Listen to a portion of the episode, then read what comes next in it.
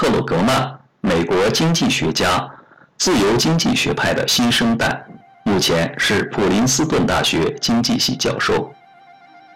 一九五三年，克鲁格曼出生于一个美国中产阶级的家庭。他在纽约的郊区长大。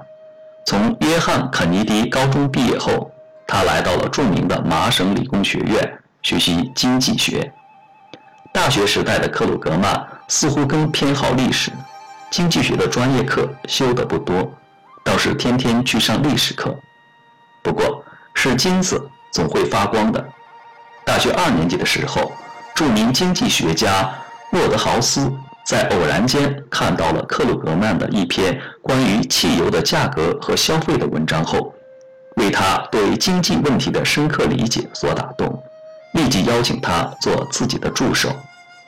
大学毕业后，在沃德豪斯的推荐下，克鲁格曼顺理成章地进入了研究生院攻读博士学位。在这期间，由于个人问题，他的情绪比较低落，草草地完成了博士论文以后，他奔赴耶鲁大学任教去了。克鲁格曼在耶鲁大学也不得志，由于性格太强，他得罪了不少人，连研究生奖学金也丢掉了。一九七八年，他去探访著名经济学家多恩布什，多恩布什的鼓励使他。找回了自信，他发现自己找到了打开成功之门的关键。他开始写一篇关于垄断竞争贸易模型的论文。当年七月，他把这篇论文提交到国民经济研究局的暑期研讨会上。参加这个会议的都是当时国际上最有影响的经济学家。当他开始宣读论文时，人们并没有加以注意。都在相互交谈，渐渐的，大厅安静下来了，人们停止了交谈，专心的倾听克鲁格曼的演讲。克鲁格曼一夜成名了。后来他回忆道：“那是我生命中最美好的九十分钟。”接下来的日子里，荣誉和金钱接踵而至，克鲁格曼开始在世界各地飞来飞去，发表演说。参加研讨会，会见各式各样的人。一九八八年，克鲁格曼出版了《期望减少的年代》一书。该书一出版即在美国引起轰动。他与奥伯斯·法尔德合著的《国际经济学》成为各大学和贸易公司的标准教材。各大公司的总裁在看到他所著的书之后，纷纷找上门来。请克鲁格曼为他做商业咨询。这段时期，克鲁格曼还发现了一个有趣的课题——经济地理学。他雄心勃勃地要把这个课题发展成为经济学的一个分支，并在这个领域上取得了很大的进展。一九九一年，年轻的克鲁格曼获得了被视为诺贝尔奖重要指针的美国经济学会克拉克奖。克鲁格曼的理论研究领域是贸易模式和区域经济活动。他创建的新国际贸易理论，分析解释了收入增长和不完全竞争对国际贸易的影响。他的理论思想富于原始性，常常先于他人注意到重要的经济问题，然后建立起令人赞叹的深刻而简洁优雅的模型。等待其他后来者的进一步研究。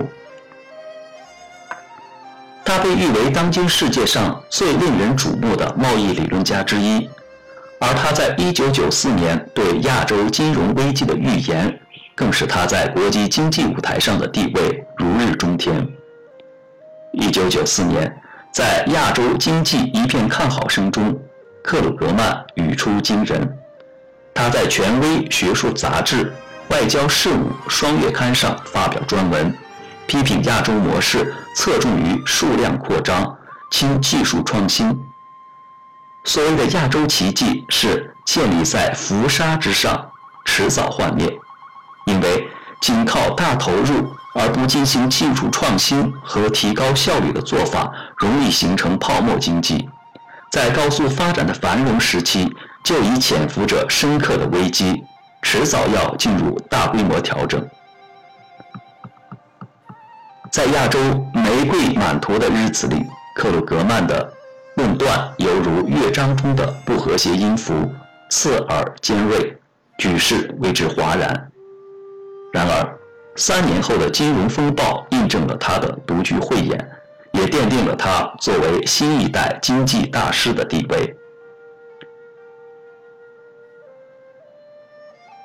两千零八年十月，他获得了诺贝尔经济学奖。这太令人意外了！在得知自己获奖的第一时间，克鲁格曼激动地说：“尽管早就为外界看好是诺奖的热门人选，但幸运女神却迟迟未能降临到克鲁格曼的头上。